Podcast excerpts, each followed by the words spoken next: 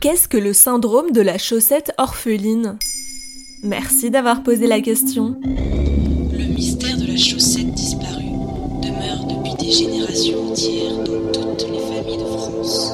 Le mystère de la chaussette. Un phénomène mondial. Et c'est sans doute un des grands mystères de notre époque. Dans tous les pays où les gens sont chaussés et utilisent un lave-linge, on constate le même phénomène. Et ce sont plus de 15 chaussettes qui disparaissent en moyenne par an et par famille. Rapporté à une vie entière, ça fait quand même pas loin de 1000 chaussettes qui se volatilisent dans la nature. Le premier suspect reste tout de même la machine à laver. Mais est-ce vraiment la coupable? Les hypothèses les plus folles circulent. Premier suspect, la machine à laver, mais pas pour ce gérant de laverie. Extrait d'un reportage de France 2 sur le sujet. Le trou est trop petit pour le passage d'un tel objet. Impossible.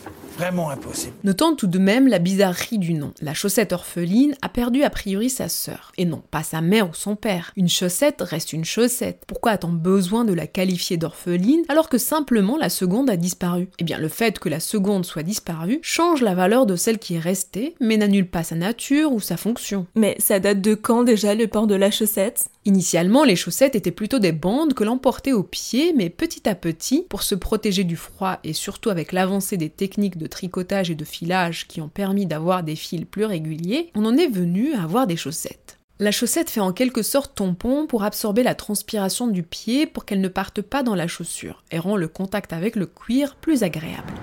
Et pourquoi faut-il qu'un singe toutes les nuits vienne me faucher une chaussette? Rien qu'une. Extrait du film Level 5 de Chris Marker. Uniquement pour le plaisir de me voir la chercher frénétiquement le matin et de devoir partir avec deux chaussettes dépareillées. Mais pourquoi elles disparaissent ces chaussettes? Trou noir, lutin kidnappeur de chaussettes, univers parallèle. Sur internet, des théories aussi drôles que farfelues tentent d'expliquer ce curieux phénomène. Mais malheureusement, la réalité des chaussettes orphelines est beaucoup plus rationnelle. La disparition des chaussettes, disons-le, dépend de votre lave-linge. Ceux avec un hublot sont particulièrement impactés. Si vous chargez un peu trop la machine, le poids de vos vêtements va écraser le joint en plastique qui entoure le tambour. Du coup, les chaussettes peuvent glisser et basculer dans la cuve. Si un jour vous avez du temps et que vous savez bricoler, vous pouvez vous amuser à démonter votre machine. Entre la cuve et le contour du tambour, vous pourrez peut-être retrouver tout un tas de chaussettes ou de culottes fines. Et en attendant, que faire avec les chaussettes orphelines qui s'accumulent dans nos tiroirs? Eh bien, figure-toi qu'il existe à la Goutte d'Or à Paris un atelier magasin où la styliste Marcia de Carvalho reçoit tous les jours des chaussettes orphelines venues de partout en France, jusqu'à une tonne par an. Au début, l'idée était de recycler les bouts de tissu. Et puis la quantité reçue devenant trop importante, la styliste a décidé de finalement récupérer le fil de toutes ces chaussettes et de retricoter de nouvelles chaussettes, bonnets et gants.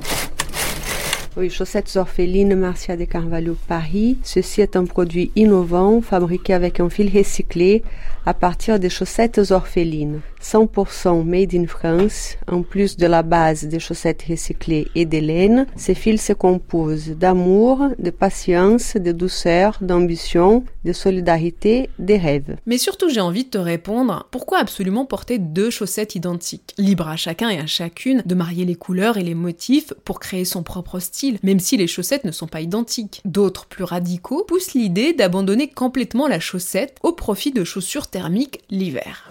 Voilà ce qu'est le syndrome de la chaussette orpheline.